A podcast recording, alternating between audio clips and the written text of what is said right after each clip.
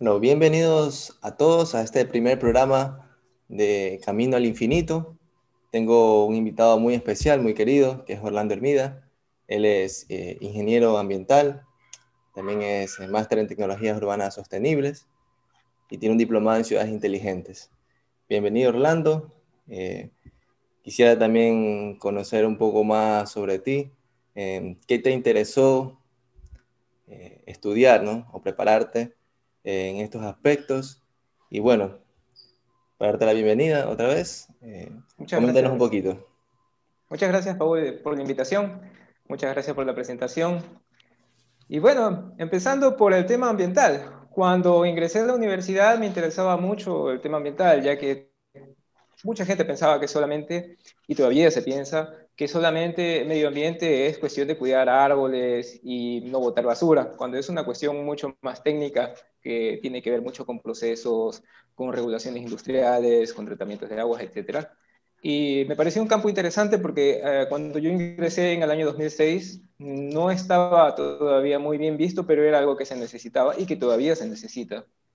Cada vez que iba pasando el tiempo me interesaba mucho el aspecto de la ciudad porque son focos contaminantes en los cuales la gran mayoría de las personas vivimos. Eh, se ve que cada vez la migración dentro de la ciudad eh, va en aumento y el campo, la zona rural, se está despoblando, están viniendo acá. Por lo tanto, a, mayor cantidad de personas, mayor contaminación. Y sin embargo, es uno de los aspectos que menos se lo tiene en cuenta como ciudad. Entendiendo a la ciudad que es un sistema en el cual está compuesto de varios subsistemas, como por ejemplo tratamiento de agua, recolección de basuras, etcétera. Muchas de estas cosas. Eso también te iba a comentar, eh, Orlando, ¿no?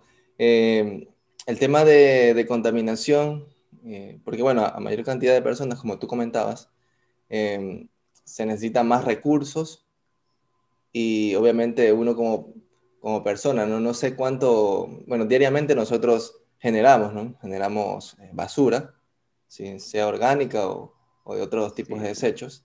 Entonces, em, es un problema. Y eso me gustaría tocar quizás más adelante un poco, mm, ya sobre el tema también de, de, la basura, ¿no? Que, se genera diariamente. Y bueno, continúa con esta parte. Sí, e, es verdad lo que tú dices. Mira, por cada persona, no tenemos ahorita datos estadísticos, pero cada persona tiene su huella ambiental, tiene su impacto ambiental porque todos necesitamos bañarnos, generamos aguas residuales, cocinamos, generamos desechos, comemos eh, también aguas residuales después. O sea, decir que no vamos a contaminar, decir que ninguna actividad es contaminante es una gran mentira. Y, y es una de las partes que nos encontramos como muy descuidadas. Últimamente se ha hecho el medio ambiente, el cuidado del medio ambiente, se ha hecho algo que se llama greenwashing. Greenwashing es explotar una marca con fines lucrativos, comerciales, para después tratar de venderlo diciendo que esto es ecológico, esto es ecoamigable, esto es sostenible, etcétera, cuando en realidad es una cuestión que simplemente le toman en cuenta, toman en cuenta una parte eh, un poco más eficiente en su manejo, pero después termina siendo desperdicio. Entonces, esto de que queramos nosotros tener una, sociedad no contaminante en realidad es una quimera, eso es un sueño, no se, puede, no se puede tener. Lo que sí podemos minimizar un poco el impacto ambiental que nosotros generamos. Y eso es una cuestión que no se hace de la noche a la mañana. Entonces es una, un proceso educativo que va de años y años y años, pero que es posible. Eso lo vemos en países como Suiza o en Noruega, o en Luxemburgo, donde tiene un impacto ambiental por habitante muy bajo, muy, muy bajo. Pero ese, reducir ese impacto, eh, bueno, depende también de, cada persona, ¿no? Porque no puede estar ahí alguna organización, estar todos los días detrás de alguien, ¿no? De un hogar. Entonces, ¿cómo, ¿cómo, ellos han alcanzado este, este nivel de, eh, de minimización? Pues, ¿no? ¿Cómo, tú has visto cómo, cómo han hecho un, un, plan que han hecho? Imagino que debe ser eh, por la parte gubernamental, ¿no? Que han de comenzar, ¿no? Claro, exactamente. En realidad, claro, en realidad lo que nosotros tenemos un, un, aspecto cultural que es muy fuerte acá, que está arraigado, en el cual eh, tendemos a estar esto, pensar de que si lo hacemos nosotros, alguien más tiene que, alguien más tiene que recogerlo. Para eso se le paga al recogedor de basura, por decir así. Dice, yo boto la basura aquí porque para eso están los recolectores de basura. Hace algunos años Ecuador empezó a, eh, a multar a la gente a multar a la gente que no tenía eh, cultura vial, que pasaba por donde no tenía que cruzar, no utilizaba los pasos cebras, no utilizaba el paso, el puente peatonal, etc. Y eso estaba funcionando. Poco a poco la gente iba, ya sea por temor a las sanciones o no, pero iba funcionando. Necesitan presión. Exactamente. Para, combatir, claro, lo que pasa es que para veces para combatir esa, eh, esos comportamientos, eh, a veces hace falta como mano dura, ¿no? Para realmente arraigarlo, porque hacer un cambio también de, cultura, de mentalidad, también se necesita mucho tiempo, no es de la noche a la mañana. Entonces, me imagino que por eso eh, las autoridades se rigen en lo que es sanciones, multas, para tratar de reducir en el menor tiempo posible estos comportamientos. Claro, pero a, eso precisamente iba. Es que no se puede decir en un tiempo, solamente en una campaña de dos meses, creo que duró dos meses nada más, o tres.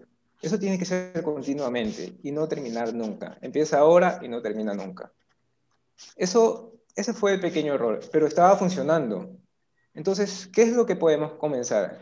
Empezamos desde ahí, a nivel gubernamental, a empezar con planes en los cuales se le haga primero eh, campañas de concientización y luego ver que la cosa es seria no es algo de un juego nada más. Ahora, eso es solamente en el campo de la seguridad vial. Ahora tenemos en el medio ambiente, tenemos para largo. Sobre todo en el entorno urbano, tenemos para largo muchísimo. A nivel empresarial, es como que un poco eh, más asequible, porque ellos en cambio lo toman, el empresario lo toma una, como una oportunidad de mejora para poder eh, em, mejorar esa visión de empresa. Yo tengo una empresa que tiene la certificación ISO 14000, o mi empresa tiene sello verde, o mi empresa es ecoeficiente, y entonces yo incremento mis ventas. Le conviene más a una empresa. A nivel de persona, es un poco más difícil que ella se rige por este tipo de sanciones. Mm, no sé cómo, si habrá en otras ciudades, ¿no? Quizás, mm, bueno, en, Latinoamérica es muy probable que también exista el problema que te voy a comentar, ¿no? De que, por ejemplo, eh, la basura, la basura eh, las dejan en las vías principales en ciertos sectores. ¿ya? son montículos de basura. Y esto puede generar algún tipo de, eh, vectores, ¿no? Este, animales y obviamente enfermedades, ¿no?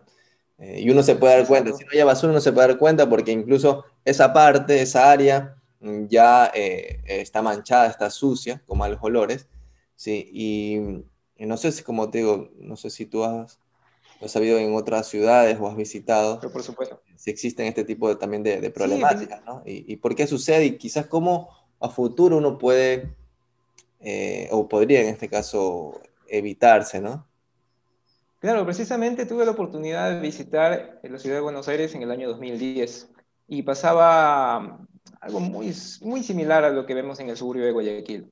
La gente tiraba la basura tenía sus horarios, tenía sus horarios, por ejemplo, pasaba a las 7 de la noche, pero ya la gente tiraba, sacaba los sacos de basura, perdón, las fundas de basura afuera y luego las usaba de recolector. Quizá quedaba una o dos horas, pero un perro callejero tenía la oportunidad para romperlas. Y ocurría eso. Ahora, em, tuve la oportunidad de, de, estudiar allá, en cambio, en el año 2016-2017, y se veía que ya era una cultura de contenedores. Tenía contenedores en los que estaban diferenciados de los que eran reciclables de los que eran comunes y ya no sacaban la basura y los dejaban ahí. Y no hay que ir tan lejos. Hay ciudades como en Quito o en Riobamba que hay contenedores de basura en los cuales el ciudadano va, tira la basura ahí y después pasa el recolector y se la lleva. O sea, es una cuestión simplemente de gestión a nivel gubernamental, que puede implicar gastos, pero que a largo plazo será una inversión a la salud, porque perjudicará, no perjudicará a la salud de, los habitantes que se encuentran ahí. Y muy importante, eso tiene que ir acompañado de una campaña de concientización y, ¿por qué no, sancionatoria? Como en el caso del tema de la seguridad vial que vimos hace unos años. Sí, porque... Claro, me imagino que en el tema de, de, recolección, de, basura, de, desechos, em, obviamente por el tema de diseño de, ciudades, de, viviendas, los, los, vehículos no pueden entrar, pero no en, en, todas las partes, ¿no? Y solo pasan en, en las principales. Y a veces resulta que en las principales no hay tachos eh, directamente para, para, depósitos, ¿no? Entonces por eso es que la gente igual tiene que ponerlo directamente en acera, porque tampoco existen los tachos. Claro, a veces no tenemos ahí a disposición libremente. Sí, como tú dices, no tenemos ahí y hay una ciudad cerrada y tenemos que salir y a veces no tenemos el contenedor. Sí, es verdad. Entonces, es un trabajo bastante largo y no es la cuestión de un alcalde durante un periodo de cuatro años, es una cuestión continua de eh, muchos servidores públicos, o sea, no hablando solamente de la alcaldía, muchos servidores públicos de todos los departamentos que tienen que estar trabajando conjuntamente. Por ejemplo, el departamento de planificación, el departamento de, no sé, de medio ambiente, el departamento de espacios públicos, todos esos tienen que estar en continuo trabajo en conjunto. Pero eso también es difícil, eso es algo difícil en Latinoamérica precisamente. Esto también deviene, también al, al, diseño, ¿no? Al diseño de, de, las ciudades, al diseño de, de las viviendas, em, que a veces impiden accesos, ¿no? Por ejemplo, en ese tema de recolección, pero también acceso a otras cosas, ¿no? Por ejemplo, yo he ido a, ciertos lugares, a veces en la península, que el diseño de, de las viviendas, o cómo han repartido en ese caso los terrenos, eh, en algunos lugares es inaccesible. Ya solo hay que ir a pie, pero hay que recorrer mucho.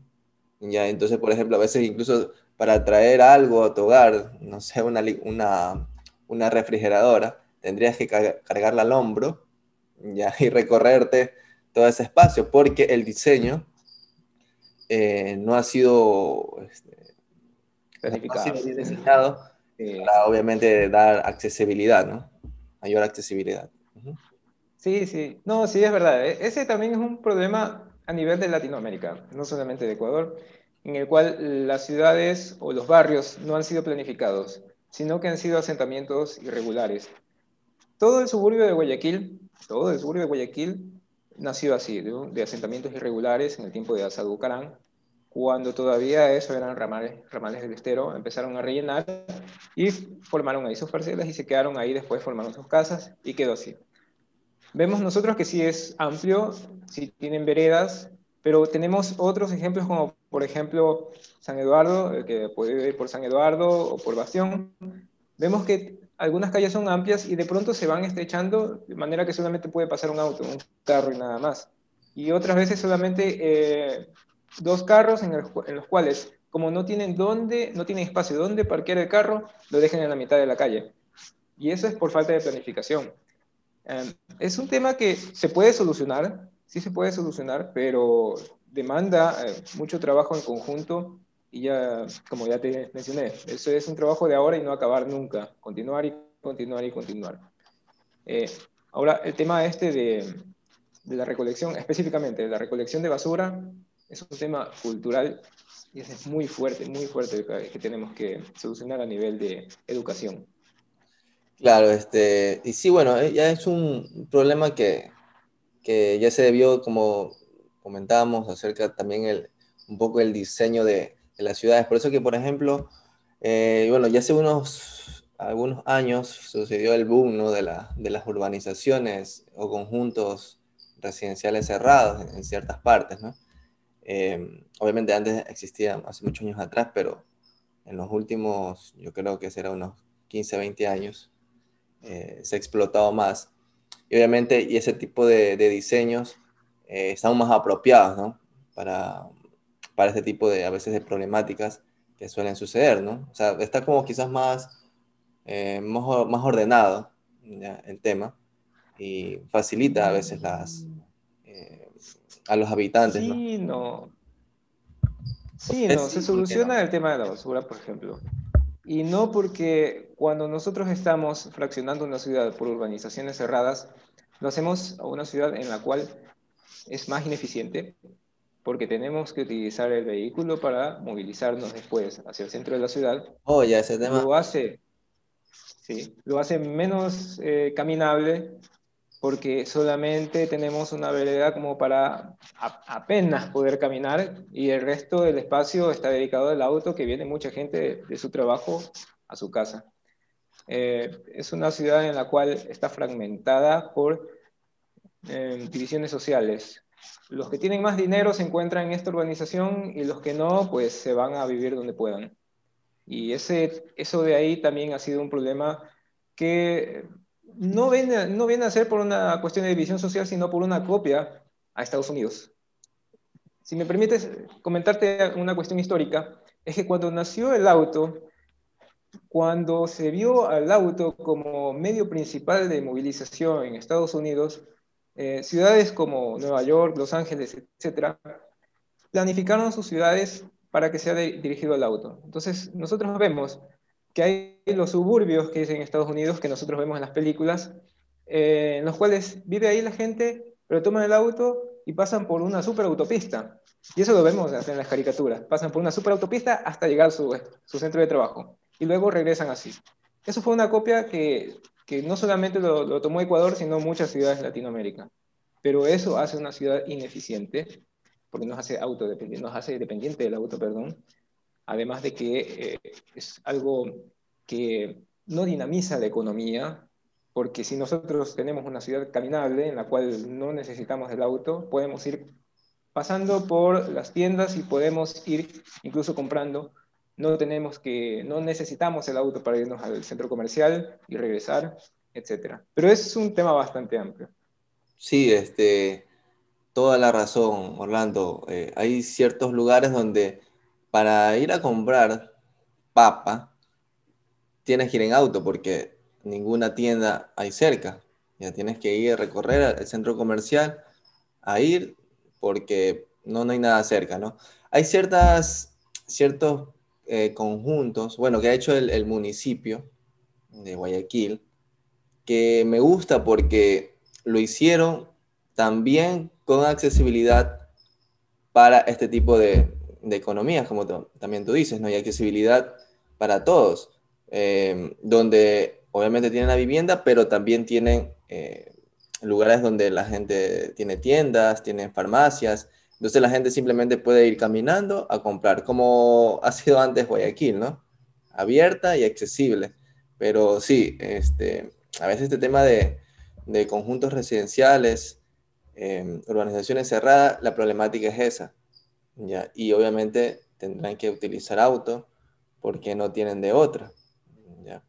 Y ahí viene el tema también de, de accesibilidad, de movilidad, ¿ya? Porque mucho también se habla de utilizar otro tipo de, medios, ¿no?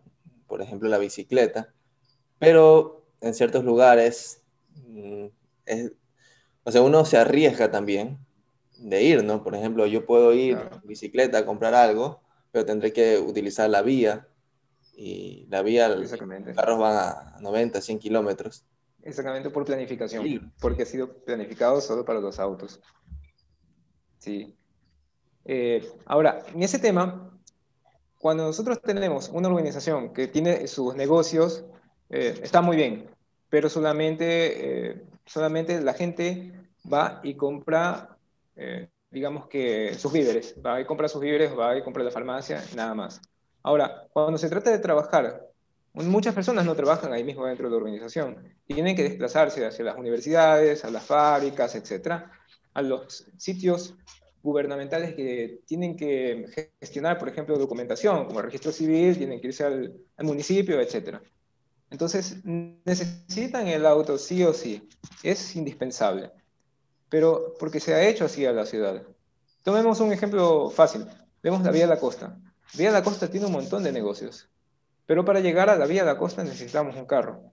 Hay una ciclovía, está muy bien, pero vemos que la ciclovía está cortada hasta llegar a la altura de Puerto Azul. No podemos continuar más allá. vemos que solamente es un espacio compacto en el cual es un sitio que solamente está diseñado para sus habitantes y nada más. Y eso es fragmentación social además de que es ineficiente porque es eh, estamos utilizando el carro para todo. Una persona que tiene que trabajar ahí en una fábrica tiene que coger el carro a la, a la universidad, al colegio, etc. Ahora, hablando sobre este tema, si me permites otra cosa más, eh, hay un tema de hay algo que se llama certificación LED, así L-E-E-D, que nació en Estados Unidos, en el cual L-E-E-D, ¿no? LED, como LED, no sé en inglés. Em, entonces, estas certificaciones lo que hacen es verificar que una, un edificio sea eficiente, que sea ecoamigable, y después ya se fue haciendo cada vez avanzando hasta, hacer hasta verificar las urbanizaciones. Y ahí en estas certificaciones de, por ejemplo, dice, las personas que se encuentran viviendo en esta urbanización necesitan el auto para, llevar, para dirigirse hacia su lugar de trabajo. Si tiene un sí, va perdiendo puntos, por ejemplo. Esta urbanización dispone de eh, energía renovable, pone no, va perdiendo un punto. Entonces, ese tipo de aspectos se va reduciendo hasta hasta que no puede ganar la calificación. Entonces, este tipo de certificaciones, que hay, hay muchísimas más, muchísimas más, pero esta es la más conocida, va calificando cuáles son el tipo de urbanizaciones que son eficientes. Y bueno, vale la pena estar revisándolos un poco como para poder notar que en realidad nuestras organizaciones a nivel de Latinoamérica mm, le falta mucho. Usted tiene que irse a la universidad, tiene que coger el carro, levantar la pluma de la organización, irse, regresar otra vez, es un gasto de energía, una emisión de, de gases, etc. La ciudad se contamina cada vez más por eso.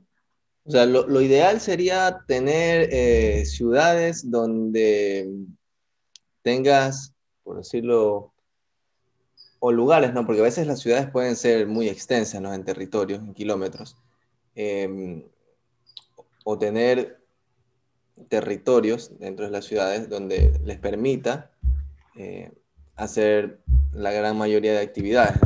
Claro, por ejemplo, tú decías el tema de, trabajo, ¿no? Hay gente que, trabaja, por ejemplo, eh, vive, vive, en Guayaquil, pero, pero trabaja en Milagro, trabaja en Daule, trabaja en otras ciudades.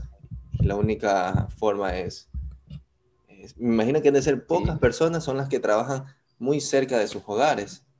Muy pocas, me imagino que debe ser. claro, sí. Entonces, la movilización, em, no sé si otras ciudades han de haber ya eh, tratado este tema con un poquito de mayor porcentaje de, éxito en el tema de movilización, pues, ¿no? Claro, la movilización es importante a nivel colectivo, tenemos que darle prioridad al nivel colectivo, hablando de los buses, ¿no? Uh, Porque buses también. Buses, Ya, planificar las vías para o rediseñarlas para que sean espacios para, los, eh, para las bicicletas, para los scooters. Ahora vemos que se está poniendo de moda la utilización de la bicicleta y scooters, pero no tenemos, no tenemos eh, los espacios que sean adecuados como para eso. Ahora, vemos, vamos, vamos viendo un ejemplo muy sencillo. En el caso de Ecuador, nosotros vemos ciudades pequeñas, como por ejemplo Riobamba, por ejemplo Cuenca, por ejemplo, de hablando de la sierra, ¿no? Por ejemplo, Puerto Viejo. Vemos que una persona puede llegar y caminar a su lugar de trabajo, principalmente los de la sierra. Parece que son un poco más compactas por, cuestión de, diseño y son un poco más seguras porque hay mucho dinamismo comercial. Hay mucho en muchos mercados, sobre todo en, por ejemplo, en Riobamba y en Cuenca, que tengo la oportunidad de conocerlo bien. Entonces ahí usted va viendo cómo es que no se necesita principalmente el auto y mucha gente que vive en estas ciudades o que vienen del campo, que, no del campo, que vienen de ciudades muy pequeñas, como por ejemplo de Balsar, que sea de Colimes, a veces no quieren, no quieren cambiarse a la ciudad de acá porque pueden dirigirse a sus, sus trabajos, a su negocio, simplemente caminando.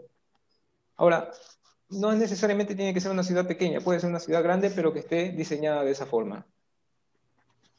Pero en una ciudad grande, me imagino que para llegar a, ese, a ese tipo de, eh, o ese objetivo, se necesitará obviamente mucha inversión y una planificación más o menos a mediano, a largo plazo. Claro, lo que se tiene que hacer, primero, lo que tiene que hacer un organismo estatal, gubernamental a nivel municipio, tiene que identificar los espacios abandonados. ¿Qué son los espacios abandonados? Tomemos un ejemplo. Vemos la avenida Barcelona. En la avenida Barcelona tenemos de un espacio, de un lado está Bella Vista, continuamos hacia el lado del, del Estadio de Barcelona, pasamos por la base San Eduardo y llegamos hasta eh, la ciudad de la San Eduardo.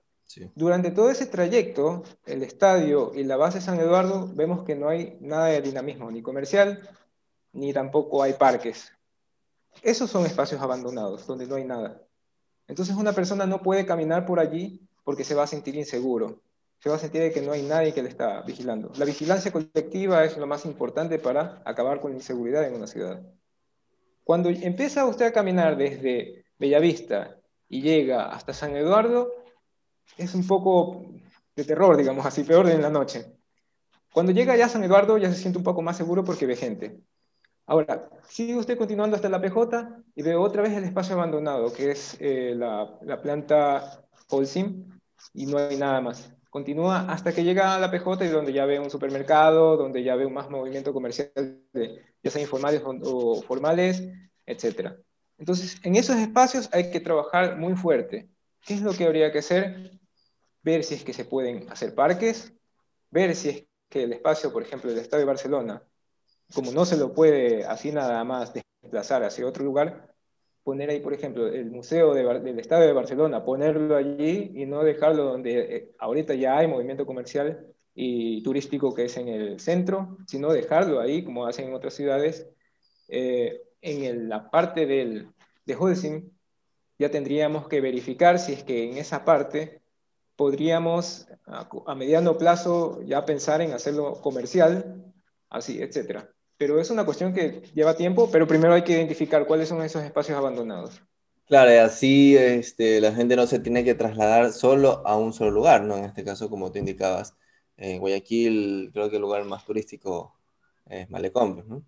Exactamente. La mayoría se traslada ahí porque no hay otro lugar parecido, pues, ¿no? Entonces, claro, eh, por eso que la mayoría se traslada ahí, porque no, no hay otros tipos de espacios, Y lo que tú dices en el tema de, del dinamismo, ¿no? De comercial, eh, muy importante, ¿no? Hay zonas eh, que sean poco a poco eh, a veces ¿no? los, emprendedores ¿no? o, o, informal a veces se ha puesto en un lugar donde no había nadie, pero la gente necesitaba que haya alguien ahí, pero nadie se animaba, ¿no?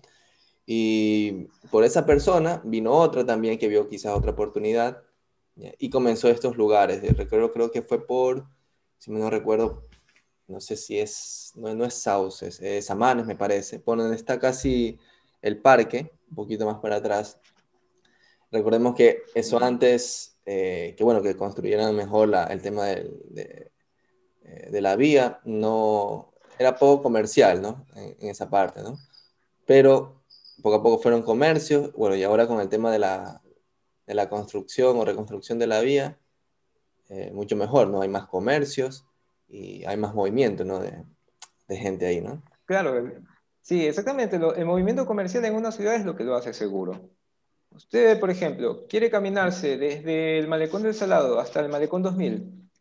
¿Cuál es la primera, y tiene que caminar, digamos así, cuál es la primera calle que se le ocurre pensar en caminar? ¿Por dónde? Vamos, te, pregunto a ti, Paul, por ejemplo. 9 de octubre. 9 de octubre, exactamente. ¿Por qué 9 de octubre? Porque hay mucho movimiento comercial. Hay mucha gente que camina por ahí. Si yo me voy por la calle la primera de mayo, si me voy por eh, otra calle paralela que se encuentra ahí, me voy a sentir inseguro y en la noche mucho peor. ¿Por qué? Porque no hay tanto movimiento comercial y sobre todo que sea calles atractivas, no solamente cuidadas una y el resto descuidadas. Y lo que mencionaba usted también, Paul, que tenemos eso a veces de pensar de que todo lo turístico tenemos que hacerlo en el centro, queremos hacerlo en el centro y el resto lo dejamos abandonado.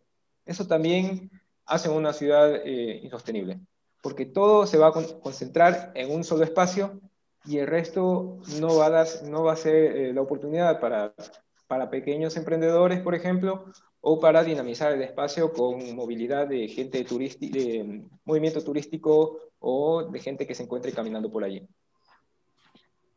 Claro, muy, muy importante ese análisis ¿no? que estás comentando, ¿no? Eh, sobre los gobiernos locales y bueno, a quién le corresponde, ¿no? El tema de, también de las actividades comerciales.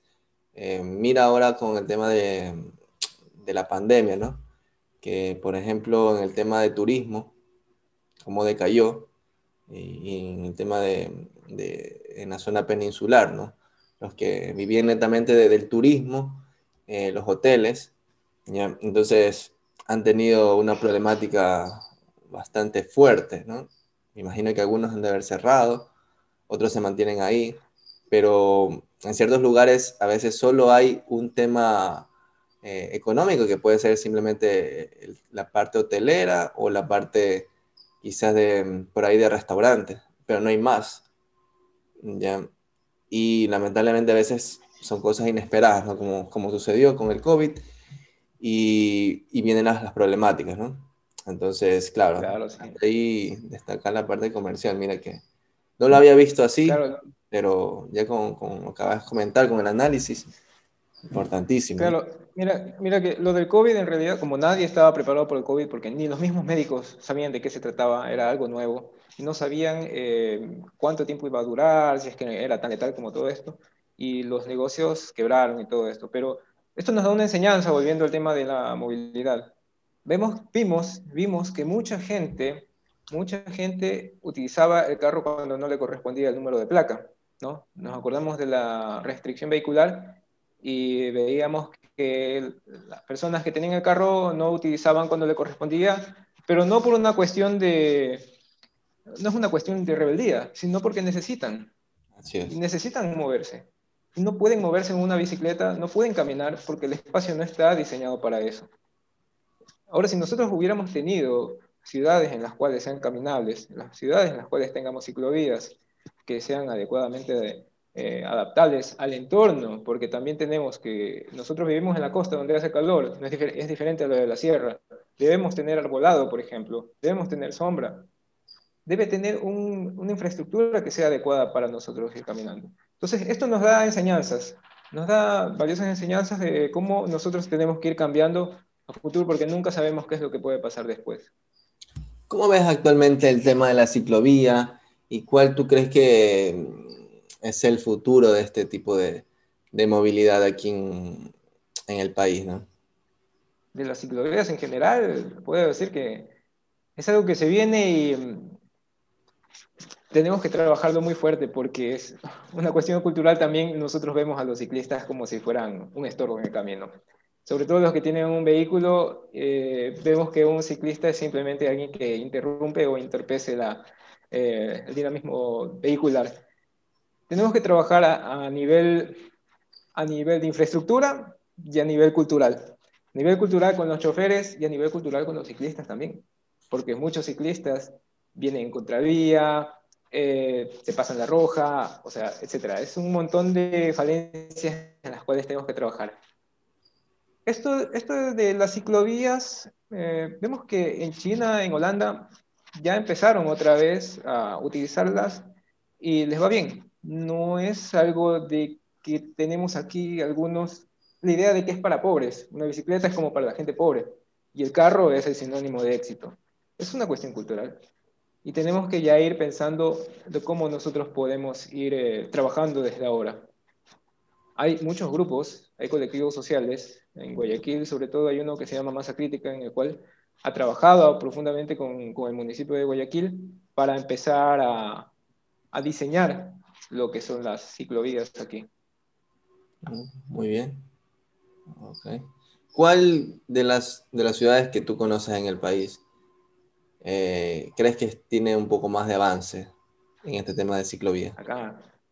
Creo que Quito. Quito es un poco que como que ya ha venido trabajando un poco, un poco más de tiempo, como hace unos, eh, ¿qué será? Más de 10 años. Tenían bicicletas públicas. Ahora está Cuenca. Cuenca ya tiene un sistema integrado de, bicicletas públicas, pero Quito ya venía trabajando desde hace mucho tiempo atrás. Eh, pero no ha seguido avanzando porque tal parece que se ha quedado estancado. Será por divisiones políticas, uno nunca sabe. Coméntame ahora un poco sobre el transporte público, ¿no? Eh, vemos que hay unas problemáticas ¿Qué hay sobre el transporte? ¿Cómo incentivarlo? Eh, ¿Y cuáles son quizás de los problemas que saquemos de aquí? ¿Cuáles son posibles soluciones, ¿no? En este caso. Claro, el problema del transporte público principalmente, si es que nosotros hablamos en Guayaquil, es un tema cultural.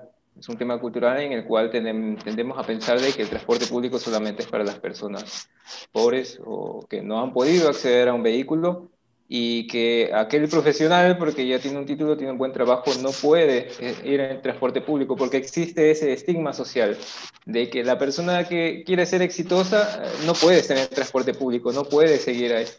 Y también por otra cuestión de que muchas veces las unidades están descuidadas, son antihigiénicas, el mismo conductor no parece muy profesional porque no para, sino que reduce la velocidad, no, no trabaja como en realidad se debería hacer. Hay un, trabajo bastante fuerte por hacer que inicia como en todo, inicia ahora y no debería terminar nunca. Y el sistema de transporte, ahora, hablando de la integración, debe ser integrado para que pueda hacer un recorrido fácilmente todos los usuarios y que se, se vean incentivados a utilizarlo. Si yo vivo, digamos en Bastión Popular y quiero llegar a San Borondón, por algún motivo, estoy trabajando lo que sea, ¿para qué estar bajándome en una parada para tomar otro bus y de ahí tomar otro bus, tres buses y pagar tres pasajes? Cuando se integran los sistemas de transporte, aparte de que se hace más cómodo para el usuario, se hace más atractivo para el usuario, se vuelve mucho más eficiente. Entonces, en, eso, en ese aspecto hay que empezar a pensar a trabajar en, en el sistema de transporte a nivel nacional. Claro, porque bueno, actualmente el sistema de Metrovía, ¿no? Bueno, para las personas quizás no nos escuchen quizás de, eh, de otros, bueno, quizás de otras ciudades, ¿no? Y, de otros países. Aquí en, en, la ciudad, en este caso de Guayaquil, en concreto, eh, está el sistema, ¿no? Que se llama la Metrovía, que ahí sí este, existe, ¿no? Esta integración que tú dices, ¿no? Para ir eh, por, lo, por, por, la parte de la ciudad, desde el norte a sur, con un solo pasaje, por decirlo, ¿ya? Y uno hace varias paradas, pero solo es este sistema, ¿no? Porque en este caso el otro sistema, que es el bus urbano, eh, obviamente no está integrado, ¿no? Entonces... Sí, exactamente. Exactamente, eso aquí en el caso de Guayaquil, en el caso de Quito y en otros países también pasa eso. Bueno, el caso del sistema Metrovía es un buen ejemplo Sí, está integrado, tiene eh, sus buses alimentadores. Ahora, ocurrió un caso puntual de que eh, la conexión entre una troncal y la otra se eliminó, que los que conocen Guayaquil saben que por la parada Parque La Victoria eh, se suspendió esa, esa conexión. Ahí, aun cuando parezca que no es una cuestión muy importante, resulta que una vez que se termina la integración en un sistema de transporte, al usuario ya lo hace menos atractivo, porque resulta ser, lo mismo de siempre. Tengo que bajarme, caminar a la siguiente eh, estación, eh, pagar un, siguiente pasaje. Y eso no se puede dar. Primero por comodidad, por comodidad, por atractivo, por seguridad, no solamente a los usuarios, sino también a los turistas. Un turista que viene y baja donde un lugar que sea un poco peligroso, en el caso de los guayaquileños conocemos que ese sector es un poco peligroso, pero el que no conoce puede caminar por ahí tranquilamente y no se da cuenta de lo que le está ocurriendo alrededor. Y una vez que se termina esa integración, eh, resulta ser riesgoso para que eh, el usuario vuelva a confiar en un sistema así. No se sabe cuándo vuelven otra vez a, romper la integración. Hay una buena oportunidad de hacerlo así con el sistema nuevo que es el Aerovía, por ejemplo, el que es el trocable suspendido eh, en el caso de Quito, que es el, clásico ejemplo, que es el segundo en Latinoamérica en integración, en buses de integración después de Curitiba. Curitiba tiene un sistema de transporte integrado bastante bueno, interesante, que inició en los años 70, si no mal recuerdo, y el segundo fue Quito. El tercero fue eh, el Transmilenio de Bogotá. Sin embargo, cuando nosotros vemos ejemplos eh, de integración en Latinoamérica, a Quito siempre lo hace a un lado, casi no se lo toma en cuenta porque no evolucionó, no se lo siguió modernizando el sistema de, del trolebús en Quito. Pero eso es un buen ejemplo de lo que nosotros tenemos aquí en Quito, eh, lo que tenemos aquí en Ecuador. Sí, sí, eh, obviamente empezó, fue el primero, ¿no? Y que, bueno, ha tenido muchísimos años, ya tiene el servicio, pero claro, este, poco fue el, el mejoramiento quizás, ¿no? Eh, del sistema, como todo, ¿no? Tiene que ir mejorándolo. Y sí, este, ahí, esos son problemas que te habías comentado, ¿no? Uno son las unidades, ¿no? Como, como están. Eh, bueno, mantenimiento, eh, limpieza, esas cosas son muy importantes, ¿no? Para que incentivar, ¿no? Incentivar a, a más personas a, a utilizar los transportes públicos. Otro tema importante es el, la seguridad. Eh, bueno, ahí, bueno, ahí ya son, son cosas externas, ¿no? Que no... ese también es, un punto interesante en el tema de que como nosotros tenemos un sistema de buses y cómo tenemos el otro. Si nosotros le ponemos muchas comodidades al uno y al, y al otro lo dejamos descuidado, va a haber una segregación social en la cual van a pagar los más pudientes en un sistema de transporte y los menos pudientes, por así decirlo, otro en el cual está mucho más descuidado, en el cual eh, tal vez los choferes están menos capacitados, etc. Y eso no es precisamente el fin de un sistema de transporte. El sistema de transporte tiene que ser como para todos, debe haber equidad. Ese es uno de los principios también de la movilidad sostenible. Entonces, y sobre todo que debe ser que puede ser eh, accesible para toda la gente, no solamente para un solo sector de la sociedad. Entonces, una vez que se tiene que trabajar en eso, se tiene que trabajar en todas las unidades por igual, en todos todas las cooperativas, en el caso de Ecuador, o todos los, eh, todos los buses, o todos los trenes en otros países, tienen que ser por igual, con las comodidades, etc. Algo que no sé si se podrá solucionar, ¿no? Eh, que quizás no sé si el, el, propio sistema eh, de transporte lo pueda suplir, es la cantidad de usuarios. Porque obviamente a mayor cantidad de usuarios, por ejemplo, se incentiva el uso de transporte público. Por ejemplo, ya el auto eh, lo utilizo, no sé, una, dos veces a la semana o tres veces. ¿ya?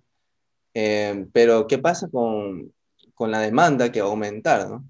En este caso, obviamente mayor demanda, eh, van a hacer faltos de, unidades, ¿no? Como pasa actualmente, ¿no? Actualmente, a pesar de que los buses eh, pasan llenos, eh, bueno, ahora quizás por el tema de, de COVID, tratan de, de, suplir, aunque a veces no, de no llenarse, pero en tiempo normal, por decirlo, los buses van a full, incluso a veces Mm, ya no hay, hay que esperar mucho tiempo. Entonces, no sé si ha sucedido esto en grandes ciudades y como, o tú has sabido cómo lo han, han sabido suplir ¿no? esta, esta gran demanda de usuarios. Es, una problemática de todas las ciudades en realidad, porque siempre la población va a seguir creciendo, va a seguir creciendo.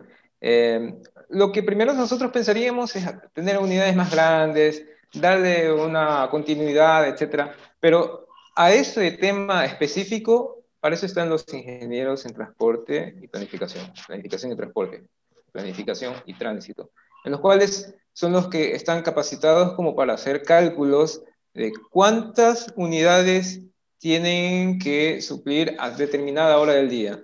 No es lo mismo, por ejemplo, a las 7 de la mañana, de un lunes a viernes, cuando toda la gente está saliendo a su trabajo, que, por ejemplo, un domingo a las 3 de la tarde, porque hay menos gente que se encuentra, eh, que quiere salir a, la casa, ¿no? Entonces, perdón, a su trabajo. Entonces, en ese tipo de cosas, eh, para eso se trata un, eso es lo que trata de hacer un ingeniero en transporte, mediante cálculos, y eso es lo que debería tener no solamente, no solamente una agencia de tránsito, sino también la asesoría en las cooperativas de transporte, o, por ejemplo, en el tema del sistema, un sistema integrado que está regido por eh, una fundación. Deben tener asesoramiento de ellos para que puedan hacer los cálculos de cuántas unidades tienen que salir, a qué hora y cómo se va aumentando de acuerdo a los días festivos, perdón, a los días laborables en diferencia a los días festivos. bueno, para que se den cuenta que estos problemas son, son complejos, ¿no? Y tienen que ser una, a través de una planificación. No solo planificarlo aquí a, a, dos meses o un mes, ¿no? Sino ya a futuro cómo se va a comportar eh, el desarrollo también de, eh, de las ciudades, muy importante. Eh, y bueno, yo creo que hemos tocado aquí algunos temas, lo que es ciclovía, movilidad incluso reducida, ¿no? Algunos problemas por ahí, tema de transporte público. ¿Te gustaría decir algunas las últimas palabras acerca de, de, cómo ve tu perspectiva aquí en la ciudad o en Ecuador sobre lo que es movilidad, movilidad urbana o en sí la gestión urbana sostenible. ¿sí? ¿Cómo, cómo tú lo ves aquí a futuro? Esto, si es positivo. En realidad, eso es, es un trabajo bastante arduo por el cual hay que recorrer, pero no hay que ser pesimistas. Ahora es la tendencia a cambiar hacia un modelo sostenible en todo, sea, en las empresas, en los productos, y las ciudades no están, no están por detrás. Entonces, Puede ser que nosotros nos demoremos un poco más que otras ciudades que se encuentran aquí en otros países, pero con el paso del tiempo, si es que nosotros no cambiamos, si es que nosotros no tendemos a cambiar, nos va a pasar factura el cambio climático, por ejemplo, porque el cambio de los patrones meteorológicos van a haber más lluvias, va a haber más, mucha más contaminación, la población va a incrementar, ya no va a haber suficiente espacio como para tantos autos, se van a pretender ampliar los carriles, que esa es la lógica ¿no? que se sigue. Ampliar los carriles para que hayan más autos, pero van a seguir habiendo congestión. Entonces, eh, pero ya afortunadamente hay ya una visión poco más, eh, un poco más práctica y sostenible de lo que estamos viendo. Ya estamos viendo cuáles son los resultados y ya las ciudades están, están migrando hacia el modelo de, de ciudad sostenible, no solamente de movilidad, de ciudad sostenible. Entonces, es, alentador, pero es un trabajo arduo que no solamente es de un gobierno de cuatro años, sino es comienza ahora y no termina nunca. Sí, sí, este, yo, bueno, yo sí soy positivo en esta parte porque eh, se están viendo ¿no? los cambios eh, en las ciudades, quizás en las, que son un poquito más grandes, ¿no? Eh, y obviamente esto va a ir poco a poco. hay profesionales, también los, los administradores de, eh, de gobiernos locales también creo que tienen un poco claras, sobre todo de las grandes ciudades, las problemáticas que tienen ¿no? en su propia eh, ciudad. Y creo que sí, se va a ir cambiando y se está haciendo el cambio, pero nada, creo que hay que seguirse preparando también eh, los profesionales que en este caso que, que participan en proyectos ¿sí? para el tema de desarrollo, de, de sostenibilidad urbana. Entonces, nada, yo sí también yo lo veo bastante positivo y esperemos que en unos años más esto se siga mejorando. Sí, y, y exactamente como lo mencionas, Paul, un gobierno, un gobierno local, hablando de gobierno local me refiero a municipios, siempre debe tener en su equipo de trabajo profesionales que estén relacionados con la sostenibilidad, no solamente en el campo de medio ambiente, debe tener sociólogos, profesionales en turismo, eh, economistas, eh, historiadores porque saben el valor del patrimonio, el patrimonio es un aspecto importante en las ciudades, ambientalistas, etc.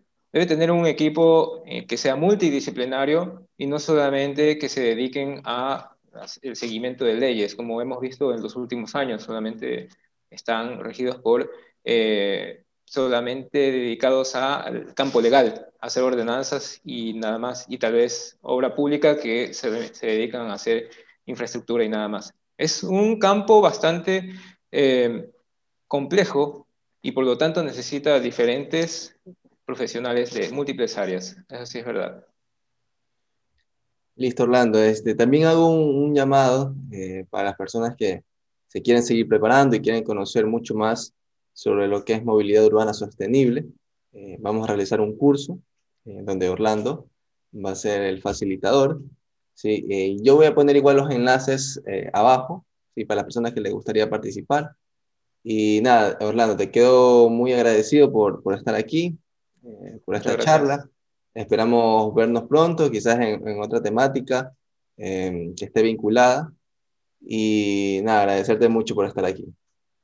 Muchas gracias, muchas gracias por la invitación en realidad. Es bastante, es un honor bastante grande poder compartir un poco más acerca de los detalles de lo que es la ciudad sostenible y hacer una cordial invitación para el curso que se va a llevar a cabo eh, este, hasta finales de enero, que lo dirás tú en, la, en, las, en los links que vas a publicar, ¿no? Listo, Orlando. Entonces, eh, nos vemos pronto, un saludo, un gran abrazo y nos vemos. Muchas gracias. Hasta luego. Chao.